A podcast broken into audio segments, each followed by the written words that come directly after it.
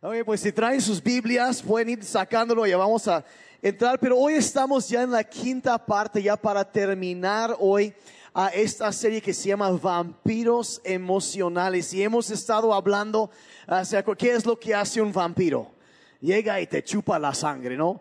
Y, y hemos estado hablando de, de cómo es tener que tratar con personas que son así, que tratas con ellos y terminas emocionalmente vacío, te chupan la vida. Y cómo amar bien a la gente que te chupa la vida, gente que es difícil de amar. Y hemos estado hablando, y hoy es la quinta parte, hoy terminamos, hablamos de la gente controladora, gente manipuladora, cómo manejar la gente criticona, gente emocionalmente necesitada. La semana pasada hablamos de la gente hipócrita. Y hoy terminamos hablando, esta serie ya terminamos hablando de una clase de vampiros que va más allá de lo emocional y estos ya son vampiros espirituales. Personas que si haces caso y permites que ellos tengan una influencia en tu vida, terminan chupándote la misma vida espiritual y destruyendo tu vida espiritual. ¿Y de qué, estamos hablando? Gente peligrosísima que le llamamos la gente legalista. Gente legalista. Algunos, bueno, ¿qué es un legalista? Bueno, un legalista es una persona que practica el pecado de legalismo. Bueno, ¿qué es el legalismo? El legalismo es cualquier intento, la definición um, teológica de eso es cualquier intento de ganar la aceptación o el perdón de Dios por medio de tus propias acciones o méritos. Es cuando tratas de ganarte la aprobación de Dios por las cosas que haces o cosas que dejas de hacer. O sea, cumpliendo con un montón de reglas para tratar de quedar bien con Dios y que así te ame y te acepte. Eso se llama legalismo. Y un, un, legalista, un vampiro espiritual, es una persona que practica ese pecado. Y, y es algo tan peligroso, incluso que hay un libro entero en la Biblia dedicado al peligro que existe en el legalismo. Y es la carta que Pablo escribió a los creyentes en Galacia. La carta se llama Gálatas. Y en, todo este libro Pablo advierte de que había, dice ellos, habían personas que empezaron bien la vida cristiana entendiendo el evangelio de la gracia de Jesucristo que es un regalo de Dios. Pero dice, se metieron unas personas malintencionadas a las iglesias para desviar a los creyentes y varias cosas. Pablo dice en el capítulo 1 de Gálatas, verso 7, dice que los han perturbado. Y eso en el griego llega hasta el punto donde hasta los han incitado a cometer traición contra Dios. Entonces entendemos que es algo bastante serio esto. Bastante serio en, el capítulo 2, verso 4. Dice esa falsa enseñanza es una, una, un intento de esclavizarnos. De, de traer esclavitud espiritual a las personas. Capítulo 3, verso 1 dicen que han sido embrujados que incluso es casi una categoría de hechicería que opera a veces para controlar a las personas. Capítulo 4, verso 29 lo llama persecución, que es un intento de hacerlos abandonar los caminos de Dios. Y el capítulo 5, verso 7 dice que alguien se metió para estorbarles, para que no obedecieran el Evangelio de Cristo. Entonces empezamos a darnos cuenta que este concepto del legalismo, el tratar de seguir las obras en lugar de recibir la gracia de Dios, es algo espiritualmente peligrosísimo. Pero creo que el pasaje eh, más, eh, podríamos decir, revelador de los efectos del legalismo lo encontramos en el capítulo 4, verso 15. Ah, y eso lo más, como que lo más claro, dice, ¿qué ha sido de aquel entusiasmo. Donde Pablo dice, mira, ustedes empezaron bien la vida cristiana, pero alguien se metió, los desvió con una enseñanza y los cargó de requisitos religiosos de legalismo. Y a raíz de eso, el entusiasmo, la alegría que sentían cuando empezaron su vida espiritual, se fue ¿Dónde está el entusiasmo que sentían en un momento? Otra versión de esta, eh, la, nueva Biblia al día dice, ¿dónde está aquella alegría que experimentaban? ¿Dónde está esa alegría que, que, experimentaban? Y, o sea, la alegría de la salvación. ¿Dónde está? Dice, o sea, sus vidas cristianas, su vida espiritual se ha vuelto una cosa tediosa, pesada, cansada.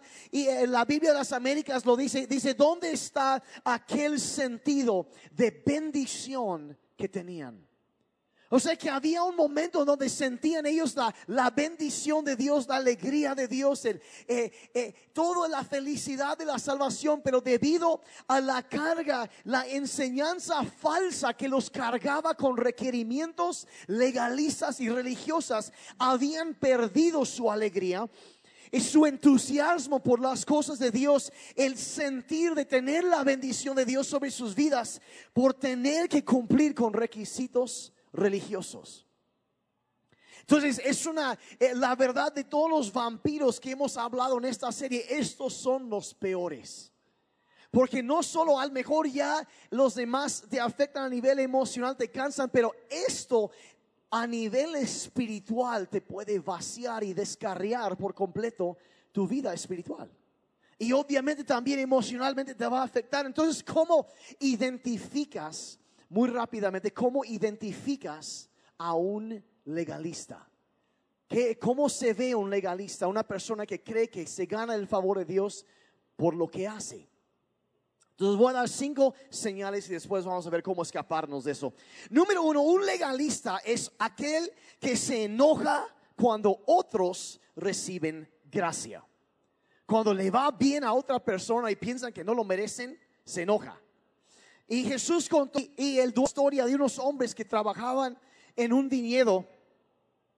Y, y, el dueño los había contratado desde temprano en la mañana, entonces trabajaron todo el día y faltando una hora para que acabara la jornada de trabajo, el dueño se fue y contrató a otros trabajadores también. Y a la mera hora ya termina, pasa la hora, los junta todos y empieza a pagar, cortar raya, ¿no? Y, y ahí están todos y les da lo mismo a todos.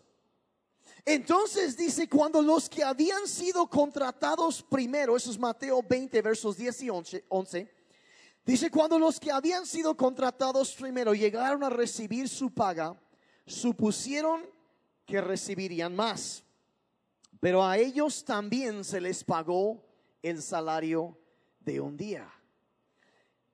Entonces, cuando recibieron la paga, protestaron contra el propietario. Se enojaron, dice, porque ellos eh, pensaban que me eran más porque habían trabajado más. Y ese así funciona el legalismo. Una persona trabaja más y, y piensan que merece más. Y aunque ellos recibieron lo justo, estaban furiosos porque los demás habían recibido más de lo justo.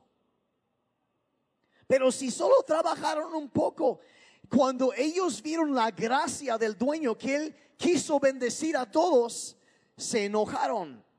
Y ellos como eran legalistas, querían que todos fueran recompensados conforme a cuánto habían trabajado. Entonces, para un legalista, la idea simplemente no cabe en su mente que Dios puede bendecir a alguien que según ellos no lo merece. Entonces se enojaban. La primera señal que se enoja cuando otros reciben gracia. Segundo es que siempre evalúa, un legalista siempre evalúa si se le está dando lo justo. Como vimos ahí, pero por ejemplo, ¿se acuerdan la historia del hijo pródigo que se destrampa el chamaco y se va y se lleva el dinero y lo despilfarra todo y regresa y, y su papá lo recibe en casa, lo abraza y arma una pachanga? Y el hermano mayor que se había quedado ahí trabajando bien se enoja. Y, y, y, Jesús cuenta en, en Lucas 15, verso 28, dice el hermano mayor se enojó y no quiso entrar y su padre salió y le suplicó que entrara, pero él respondió, todos estos años he trabajado para ti como un burro.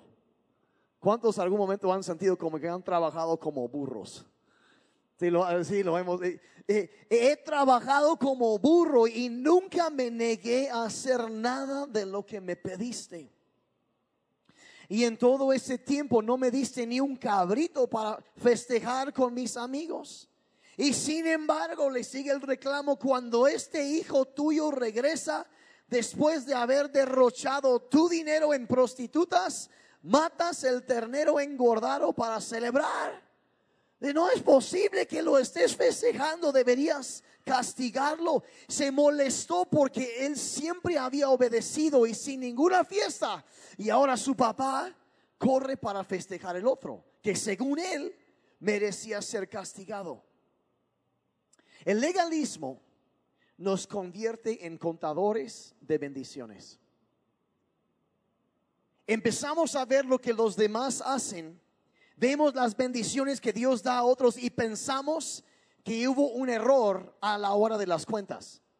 Alguien se equivocó.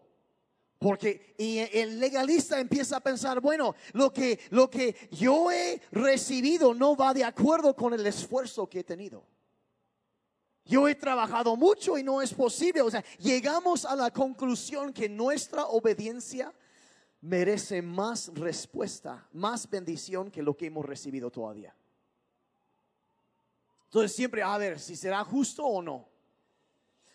Y luego, la tercera señal de un legalista es que un legalista se compara constantemente con otros. Igual como en los dos casos, se la pasa comparando con otros.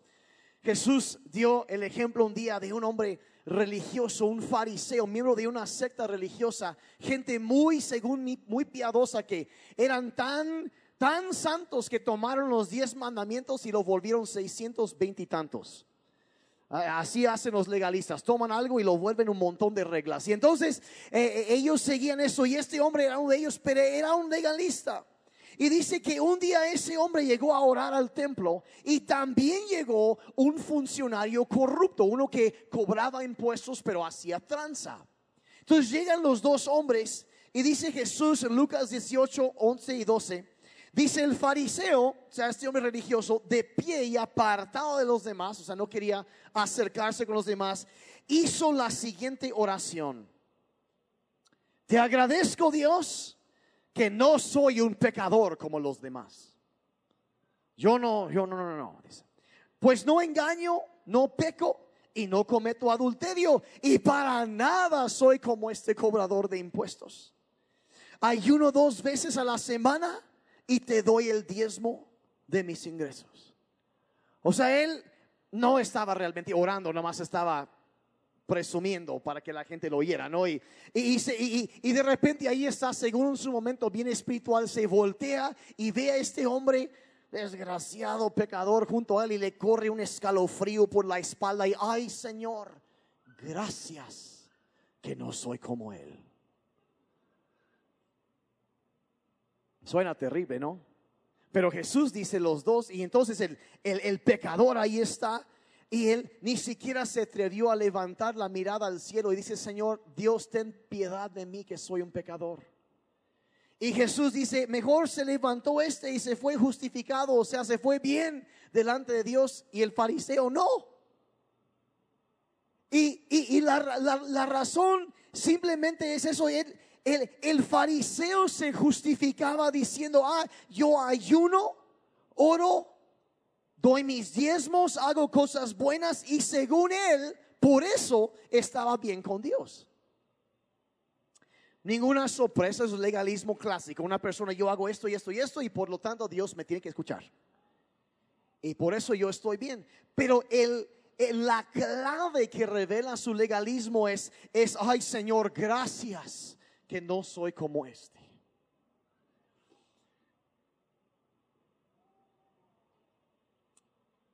Pero cuántas veces quizá nosotros no decimos, ay Señor, gracias que no soy como ese fariseo. Y caemos en lo mismo. O al mejor no tan descarado, pero pensamos, oh, gracias Señor que no soy esa clase de padre. Gracias Señor que yo no disciplino a mis hijos así. Gracias que yo no llego tan tarde a la iglesia como tal familia. Gracias Señor que no gasto mi dinero como Él. O gracias que yo sirvo más que ella. Mi familia no ve las películas que esa familia ve. Gracias Señor que yo cuido mi cuerpo más que fulano de tal.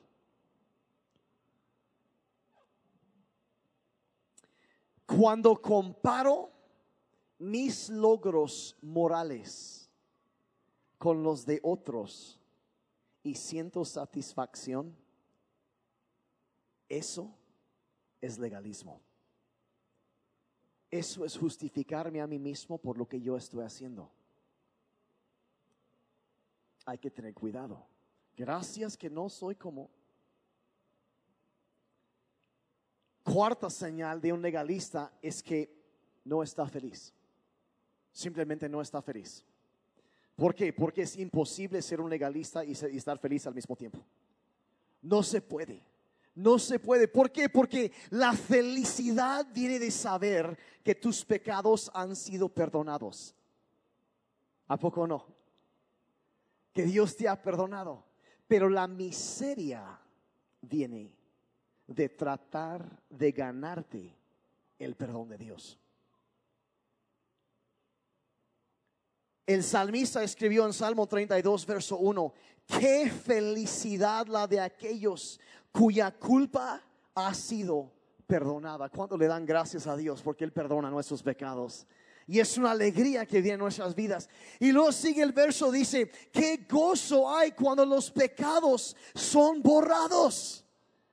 Y eso, o sea, el saber cuando en el momento que lo que está diciendo el salmista, que en el momento que te das cuenta de la enormidad de tus pecados, de la grandeza de tu culpa, y que en un momento estando sin esperanza, Cristo vino a tu vida y dentro perdió su gracia y te rescató, te cambió, te transformó por dentro, perdonó tus pecados, te dio vida nueva, sin nada que tú hubieras hecho, sino todo por lo que Él hizo. Y te das cuenta, Cristo, Él es mi todo, Él lo ha hecho todo. El resultado es una alegría y un gozo enorme en tu vida. Pero un legalista nunca experimenta eso, porque está tan enfocado en lo que hizo o no hizo, tratando de quedar bien con Dios. Entonces el legalismo es como un ladrón de felicidad porque en lugar de enfocarse en lo que Cristo hizo, el legalista se enfoca en lo que él o ella hace. O lo que necesita hacer, según ellos. Entonces te roba la felicidad. Y como resultado de esos que, hay que tengo que hacer. Número cinco de las señales de un legalista es que un legalista nunca siente como si tiene la aprobación de Dios. Nunca siente eso. Y es una cosa, eh, la verdad, em, el legalismo es algo extraño porque algunos legalistas como el fariseo siente que están tan bien con lo que, con todo lo que han hecho que hasta que Dios les debe algo. Escuché a un hombre que una vez que decía, yo pensaba, dice que cuando yo hacía cuentas con Dios, me iba a salir debiendo. De plano, o todo lo que yo he hecho, ah, no hombre, pásale. Y, y, y así piensa a veces, no, pues si lo bueno es, es, más lo bueno que lo malo, entonces así vamos a entrar y yo tengo que hacer eso y ganármelo y, y como, como ese hombre fariseo, hay gracias que no soy, o sea, yo ya la hice, hay de un extremo que los llena de orgullo y piensan, ay, ya la hice, pero del otro lado también exactamente lo opuesto, es gente que, que no importa qué hagan, nunca sienten como si fuera suficiente me esfuerzo y trato de hacer esto y aquello y todo eso, pero nunca sientes que nunca puedes lograr suficiente como para que Dios te ame y estás cansándote tratando de, de ganarte, hay, siempre hay algo más que tienes que hacer. Necesitas esto y esto y esto. Y, ah, voy a hacer esto y voy a ayunar, no dos, no, pues cinco veces por semana. Y, y voy a leer y voy a hacer esto y, y, y, y así al mejor puedo ganarme la aprobación de Dios. Y crecemos con la idea de que, ay, pues sabemos que Dios nos ama, pero pensamos que Dios nada más como que nos tolera. Como que, ay, ay no, otra vez. Bueno, pues ya que tengo que perdonarlo, pues ni modos. Y pensamos que esa es la mentalidad que Dios tiene para con nosotros. Sabemos a nivel teológico, sí, Dios es amor y ama a la gente, pero sentimos que solamente nos aguanta. Charles Spurgeon fue uno de los, al mejor de las voces más influyentes en la era moderna del cristianismo. Y un día él hablaba del, del el legalismo y lo explicó de esta manera. Dice, el pobre pecador que intenta salvarse mediante sus propias obras es como un caballo ciego atado a un molino, dando vueltas y vueltas, mas nunca avanzando. Siempre recibiendo latigazos. Y entre más rápido corre, más trabajo hace y más se cansa. Religión.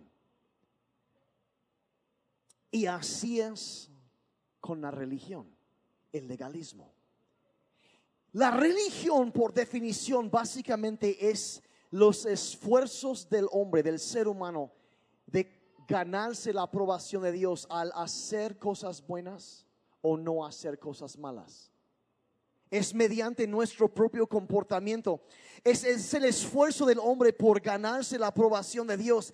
Y si ese caso ahorita de ese caballo caminando en círculos, que le dan sus latigazos para que avance, correr y en momento pues, ay, vamos a echarle ganas a ver y, y corres y corres y haces mucho, pero solamente te cansas.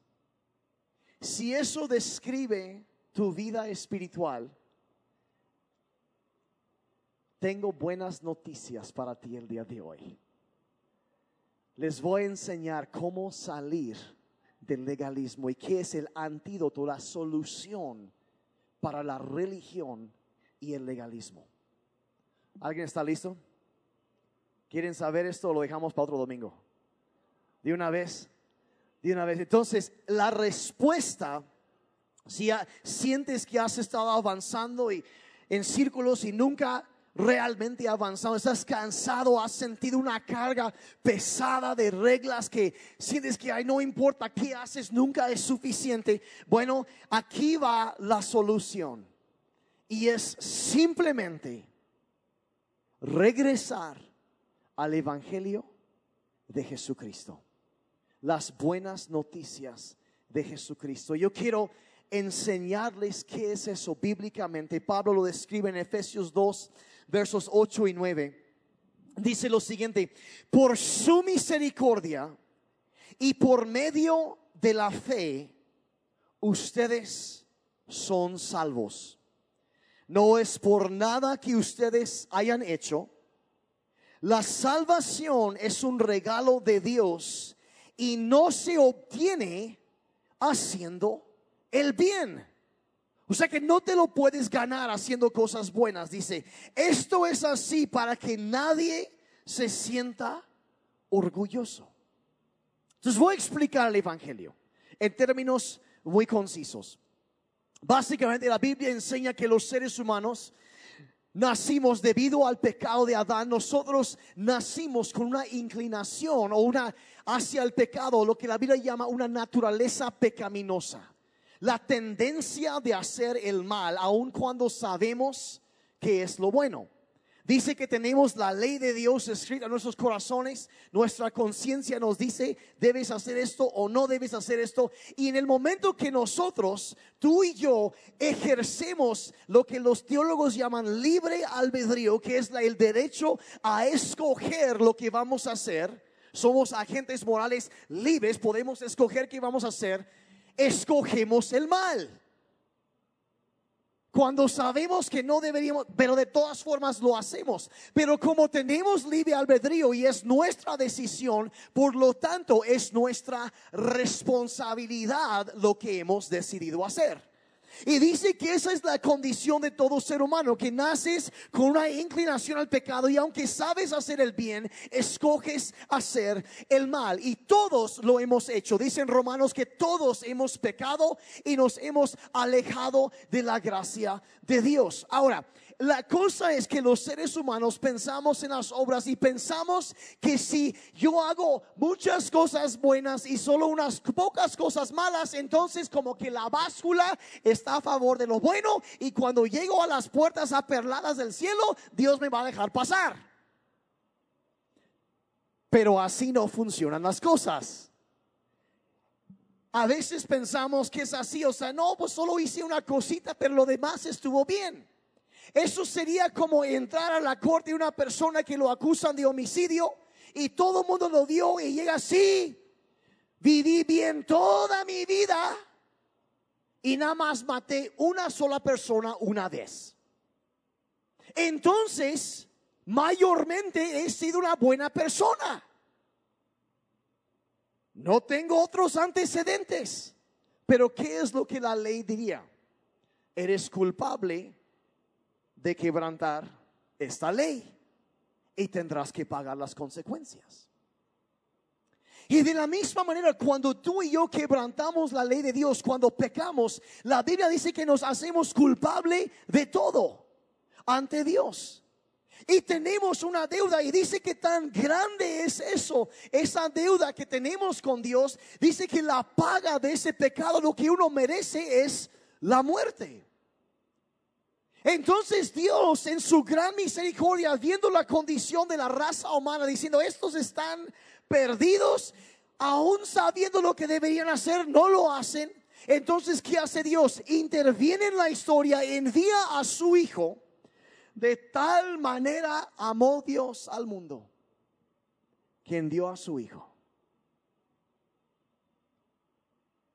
Y este hombre viene Jesucristo y vive una vida perfecta y aunque Él fue tentado en todo igual como tú y yo fue tentado, pero vivió, nunca cayó en la tentación, vició perfecta y al final Él ofreció su propia vida como un sacrificio para pagar esa muerte, esa deuda que tú y yo teníamos para con Dios. Fue crucificado en una cruz para pagar esa deuda ah, y, su, su, su muerte, su sangre lava, quita y perdona nuestros pecados. Y así Dios, que es infinitamente bueno, pero tenemos que entender que Dios no podría seguir siendo bueno si no hace justicia, porque un Dios que es bueno tiene que castigar la maldad.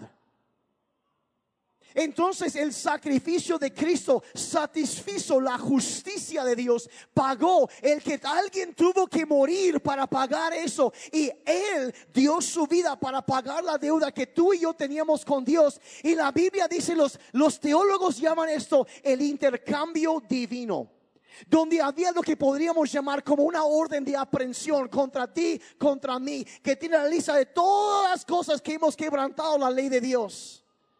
Pero dice que cuando Cristo vino, Él quitó eso de en medio, lo clavó en la cruz, lo lavó con su sangre. Y es como si tomara ese, ese, esa orden de aprehensión y lo borrara por completo. Y, pero no se quedó así nada más, sino que Dios no solo borró eso, sino que ahora Dios toma la justicia o la rectitud de Cristo y pone eso en esa carta. Y cuando Dios nos ve a nosotros, ve lo que Cristo hizo y ve la justicia y la rectitud de Cristo en nuestras vidas. El divino intercambio. Ahora, ese en una cápsula es la historia del Evangelio. Que una persona, y vean, y por eso dice en ese verso que acabamos de leer, por su misericordia y por medio de la fe, o sea que Él viene y deposita fe en nosotros. Si, él, si nosotros tendemos hacia el mal, ¿qué es lo que nos lleva hacia el bien? Es la gracia de Dios. Y algunos preguntan, bueno, ¿qué es la gracia? Es eh, un teólogo, muchos lo conocen como el favor inmerecido de Dios. Y sí, en parte es, pero creo que la mejor definición es esto, es la influencia divina sobre el corazón humano. Pablo dijo, Él es quien pone tanto el querer como el hacer en ustedes. O sea que si tú quieres hacer el bien, es por acción de la gracia de Dios en tu vida. Nadie puede llegar ante Dios y decir, ay, yo soy salvo porque me arrepentí. La verdad es que tú te arrepentiste de tus pecados porque la gracia de Dios te llevó al arrepentimiento. Y todo lo que tenemos, si hay algo bueno en nosotros, toda buena dádiva, todo lo bueno que hay, dice la Biblia, viene de arriba del Padre de las luces, es se debe a la gracia y la bondad de Dios. Nosotros escogemos el mal, pero si en un momento hacemos el bien, ha sido porque la gracia, la influencia de Dios sobre nuestro corazón nos movió para hacer el bien. De modo que aun si te arrepentiste fue porque Él te movió, es por su misericordia no por nada que nosotros hayamos hecho, es su misericordia que nos ha llevado al arrepentimiento. Ha sido la bondad de Dios, su gracia que nos ha rescatado. Somos como el salmista dijo el salmista 40, el Salmo 40 dice, dice, tú me, me sacaste del lodo de la desesperación, que nos estábamos hundiendo en nuestros pecados y nuestra maldad sin ninguna esperanza y clavándonos más. Y en un momento Dios extendió su mano de gracia y nos agarró y nos sacó y dice, y plantaste mis pies sobre la roca que es Cristo Jesús. Todo se lo debemos a Él. Y es su sacrificio, su obra, lo que nos hace poder estar bien delante de Dios. No nuestras obras, sino Cristo. Es por eso que el grito de los reformadores, solus Christus en latín, solo Cristo. Bien serios el día de hoy. Están pensando.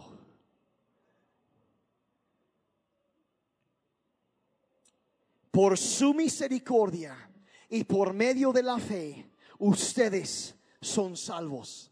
Ay, pues yo tuve fe. La Biblia dice que todo, cada uno tiene la medida de fe que Dios puso en ellos. Aún la misma fe es algo que Dios ha hecho, ha sido la gracia de Dios moviéndose. Dice, no es por nada que ustedes hayan hecho la salvación, es un regalo de Dios y no se obtiene haciendo el bien. Dice, porque esto es así para que nadie se sienta orgulloso. Está hablando de aquellos que hay ah, para quedar bien con Dios hago un peregrinaje a tal lugar, o dejo de, hacer esto, o empiezo a hacer esto, y hago esto, y, no hago esto, y, y todo eso como para quedar bien y hacer bien. La religión es el esfuerzo del hombre para ganarse la aprobación de Dios, pero la gracia es Dios extendiendo su mano para rescatarnos.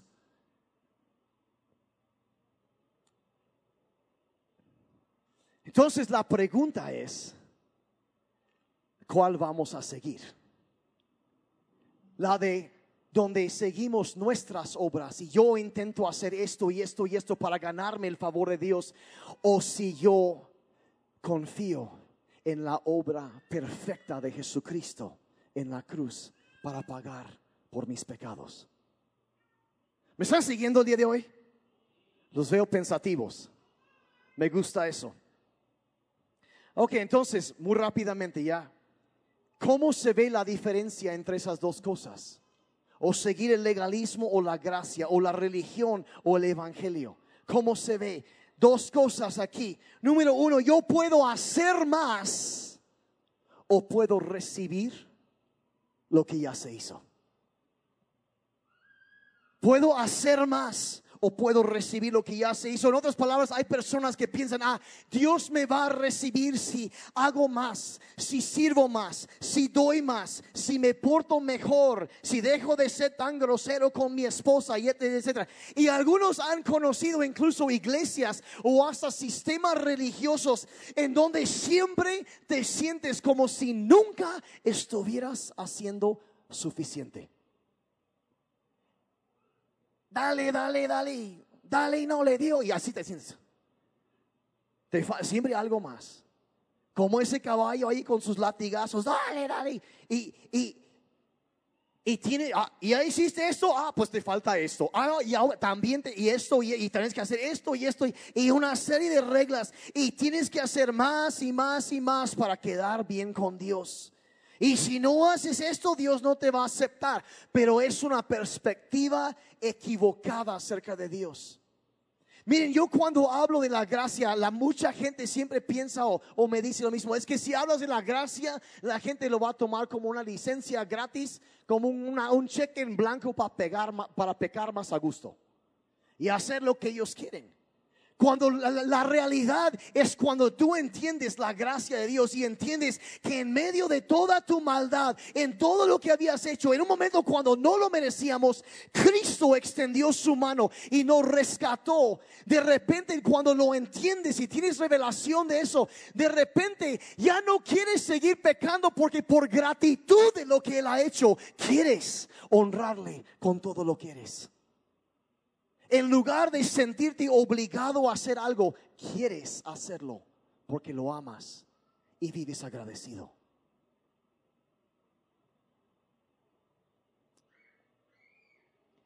Cuando simplemente recibimos lo que ya se hizo, eso produce gratitud y nos hace querer hacer todo lo demás.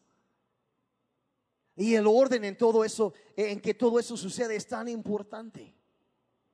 Por ejemplo, yo aquí, em, yo no quiero que la gente lea su Biblia nada más para que aprenda la Biblia. Yo quiero que lean su Biblia para que conozcan a Cristo. Hay una diferencia. Yo no quiero que simplemente están tratando de conseguir más conocimiento, sino que se encuentren y conozcan aquel que es la fuente del conocimiento. Nivel motivación es diferente. Yo no oro, por ejemplo, yo no quiero que nada más estén orando porque, ay, hice un compromiso a fin de, a principios de año que voy a orar todos los días. Y si no lo hago, me siento culpable. Yo no oro porque tengo, pienso que necesito, tengo, es que soy el pastor y tengo que orar, obvio. No, yo oro porque quiero conectarme con Dios. Y yo necesito diariamente su sabiduría y su guianza en mi vida. Y oro buscando eso porque necesito llenarme cada día de su presencia. ¿Ven la diferencia? Uno es motivado por culpa y el otro porque quiere hacerlo. Hablando de estudiar la Biblia, Jesús un día enfrenta a los fariseos y les dice en Juan 5, 39, dice, ustedes estudian las escrituras a fondo porque piensan que ellas les dan vida eterna. O sea, está diciendo que hay personas que piensan nada más con que la Biblia te va a salvar. La Biblia fue escrita para llevarte a Cristo. Y él dice, dice, pero las escrituras me señalan a mí, dice, y sin embargo se niegan a venir a mí para recibir esa vida. Hay personas que siguen lo que quieren hacer y se olvidan de lo principal, que es Cristo. Entonces, eso es una manera de entenderlo. La segunda es esto, puedo tratar de ganar la aprobación de Dios o puedo recibir el amor de Dios para mí. Hay gente que toda la vida está luchando y batallando y tratando de hacer algo y otra cosa para que Dios me ame. Dice, puedes hacer eso sí que o puedes simplemente recibir el amor de Dios para ti. Romanos 5 verso 8 dice, Dios mostró el gran amor que nos tiene al enviar a Cristo a morir por nosotros cuando todavía éramos pecadores. ¿Qué nos enseña ese pasaje? Nos enseña que Dios ya te ama, sin importar lo que hayas hecho. Dices, ay, pero pastor, tú lo sabes. Que dice, mira, la verdad es cierto, no sé, pero Dios sí sabe. Y aún así te ama. Y pero claro, te ama tanto que no quiere dejarte así. Pero ya te ama. Y hay personas que se fletan la vida entera tratando de cumplir con esto y, y, voy a ayunar y voy a hacer esto y esto y esto y esto y esto. Y toda la vida se la pasan cansándose tratando de conseguir el amor de Dios cuando Dios ya les ama. Ya te ama, ya te acepta y, y, y te ama demasiado como para dejarte así. Hay nada que tú puedes hacer que hará que Dios te ame más. Y hay nada que puedes hacer que hará que Dios deje de amarte. Porque Dios no se basa en lo que tú hagas para amarte, sino en quien tú eres. La corona de su creación. Y Él te ama. Y si tú has cargado toda la vida cosas, yo tengo que hacer esto y eso para que Dios me ame. Mira, deja que el Espíritu Santo saque eso de tu mente ese verso cuando todavía éramos pecadores. Antes de que no merecíamos nada, antes de que hiciéramos algo bueno, aún ahí Cristo murió por nosotros y eso revela el amor de Dios. Número tres, y con esto ya termino.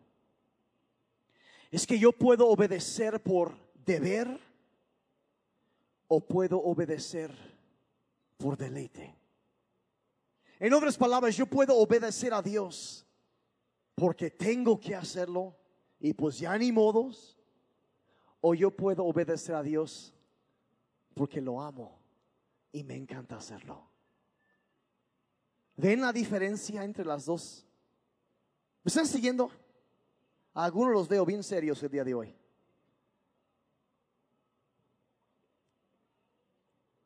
El ejemplo que me gusta usar de esto obedecer por deber o obedecer por deleite. Me gusta hablar del matrimonio. ¿Será que le soy fiel a mi esposa porque hay un mandamiento que dice no cometerás adulterio? Que sí lo hay. ¿O será que estoy perdidamente enamorado de ella y no me interesa nadie más? Resultado al final es lo mismo. Pero créanme, opción B es mucho mejor. ¿Por qué? Porque me nace, cuando amas a alguien, te nace naturalmente hacer lo que les agrada. ¿A poco no es cierto? Vean lo que Jesús dijo hablando de eso en Juan 14, 15. Dijo, si ustedes me aman, obedecerán mis mandamientos. Honestamente, yo leía por muchos años, leía este pasaje y lo que yo entendía era, si obedeces mis mandamientos, entonces estarás demostrando que realmente sí me amas. Pero no dice eso. Dice, si me amas, vas a obedecer. O sea que la obediencia viene naturalmente. Cuando amas a Cristo y, y, vives sabiendo que sí, me rescató de mis pecados, yo no merecía nada, pero Él me salvó, me rescató su gracia, me alcanzó sublime gracia del Señor que a mí un pecador salvó y vives agradecido y, cada día te levantas en la mañana pensando es que Él me alcanzó y me salvó. ¿Y qué más te queda sino solamente agradecerle, amarle y tratar de honrarle porque lo amas? Y de la misma manera que a lo mejor yo me levanto y, y le preparo su chai latte a mi esposa porque los ama. Nosotros levantamos y vivimos en obediencia porque amamos a Dios. No porque ganamos la relación, porque nos portamos bien, sino nos portamos bien porque primero Cristo nos amó. ¿Alguien está conmigo el día de hoy? Ok. Gálatas 5, verso 1. Ya con eso ya voy a terminar. Primer aviso. Y deben saber que cuando un predicador dice que ya va a terminar no significa nada. Si hay una carta de Pablo que tiene cinco capítulos y al empieza, ahí empieza el tercer capítulo, o sea, la mitad dice, y finalmente, hermanos míos, dice, y luego sigue otros tres capítulos. Más de la mitad, así que no significa nada y es bíblico. Así que, primer aviso. Pablo escribió toda la carta de Gálatas para advertir a las personas. Si ustedes empezaron bien la vida cristiana, eh, entendieron, creyeron en la gracia de Dios, fueron salvos mediante eh, la gracia, la misericordia de Dios, la fe que han tenido en Cristo, dice. Dice, pero advierte porque los cristianos lo que tendemos a hacer es alejarnos del Evangelio. Empezamos con el Evangelio y luego como que, ay, quiero ir madurando, quiero algo más profundo, quiero crecer. Y está bien, pero les voy a decir algo. Hay nada más profundo que el Evangelio de Jesucristo. Y a veces pensamos, no, que bueno, así empiezas como el Evangelio al mejor piensas como el, el, ABC de la vida cristiana. Ahí empiezas y después vas a las cosas realmente más profundas. Pero lo que Pablo les dice a través de todo esto es que empezaron así. Dice, no olviden la cura, la solución cuando el vampiro del legalismo quiere acercarse y chuparte, destruir, arrancarte la vida espiritual. Dice, tienes que regresar al Evangelio. Lo primero, la gracia de Dios y recordar, cada día tú y yo necesitamos. El Evangelio no es el ABC de la vida cristiana, es el A a la Z. Es todo en la vida cristiana y cada día, cada uno tenemos que regresar a eso y entender que hoy, en este día, por su gracia nada más, estoy de pie. Y ha sido su bondad lo que me ha mantenido. Y todo se lo debo a Él. Pablo les dice en capítulo 5, verso 1, dice, Cristo nos ha liberado para que disfrutemos de libertad. Manténganse pues firmes y no permitan que los conviertan de nuevo en esclavos diciendo que puede venir alguien y aunque sí sigues como cristiano, aparentemente puedes estar igual de esclavo que como antes de haberlo conocido a Cristo. Si regresas a tratar de ganarte la salvación por lo que tú haces o no haces y pierdes de vista, de vista que Cristo es el Salvador. El pecado del legalismo, iglesia, es enfocarnos en lo que nosotros hacemos en lugar de enfocarnos en la obra de Cristo para la salvación. Yo terminé quiero pedir que cierren sus ojos un momentito.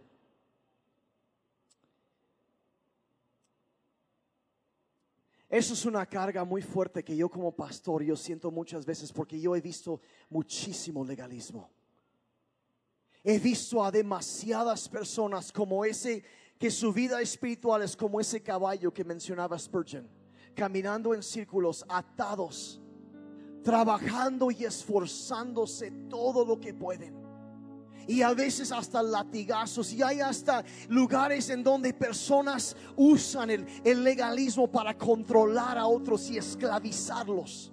Es tan literal y tan cierto como cuando Pablo escribió esta carta inspirada por el Espíritu Santo. Hoy en día hay tantos lugares, sistemas, todo sistema de religión en este mundo es así. Haz esto para que consigas esto de Dios.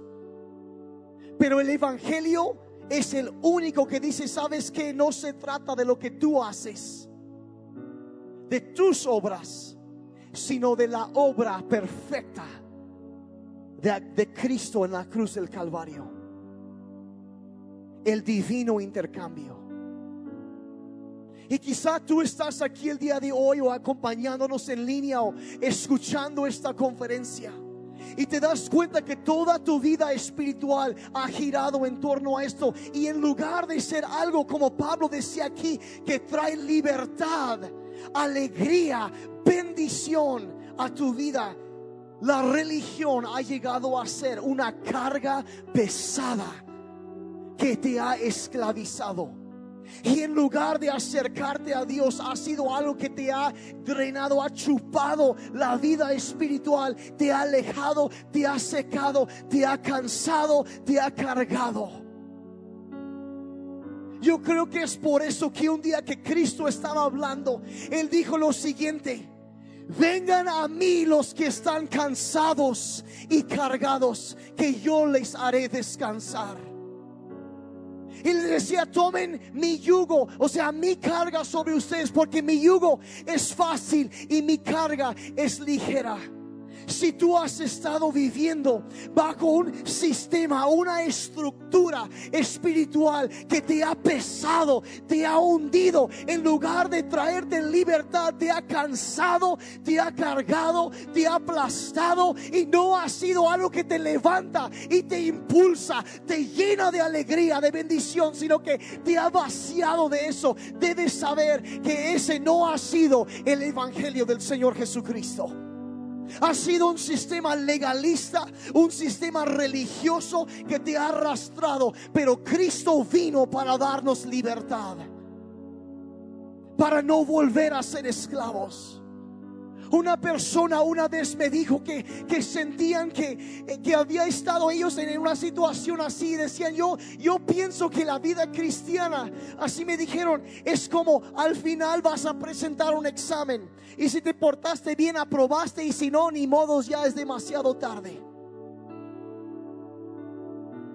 Y quizá tú has sido como esas personas que, que, has pensado que Dios es así. Y mira, te has enfocado demasiado en ti mismo y no suficiente en Cristo. Te has enfocado en tus propias obras y no en la obra perfecta de Cristo en la cruz. Y Cristo viene para darnos libertad, para quitar eso. Y si empieza a transformar nuestra vida. Quizá tú eres como una de esas personas, como decía hace rato, que, que sienten que, que nunca tiene la, la aprobación de Dios. Y mira, mientras miras a tu propia vida, no, no, nunca vas a entender eso, pero si estás aquí, dices, ¿sabes qué, pastor? Yo quiero tener esa seguridad, yo quiero saber que si el día de hoy llegara el momento para presentarme delante de Dios, yo quisiera tener la seguridad de que mi vida está segura en sus manos. Y tú quieres salir de aquí con la plena certeza de que no se trata de lo que tú hagas, sino por lo que Cristo ya hizo por ti y quieres recibir ese regalo y que esa pesadez, esa carga de legalismo, de religiosidad sea quitada de tu vida y salgas en libertad. Si ese eres tú, yo quiero orar por ti. Con los ojos cerrados, si puedes levantar tu mano, yo quiero orar por ti en esta mañana. Gracias, gracias. Muchísimas gracias por la sinceridad. Gracias. Pueden bajar. Hay alguien más. Yo quiero dirigirte en una oración. De una vez por todas, ya no voy a confiar más en lo que yo hago, sino que yo voy a mirar la obra terminada de Jesucristo en la cruz del Calvario. Si ese eres tú, si hay alguien más, quiero orar por ti ahorita. Quiero dirigirles en una oración. Respondiendo a la gracia de Dios. Y van a salir de aquí hoy con libertad, con libertad.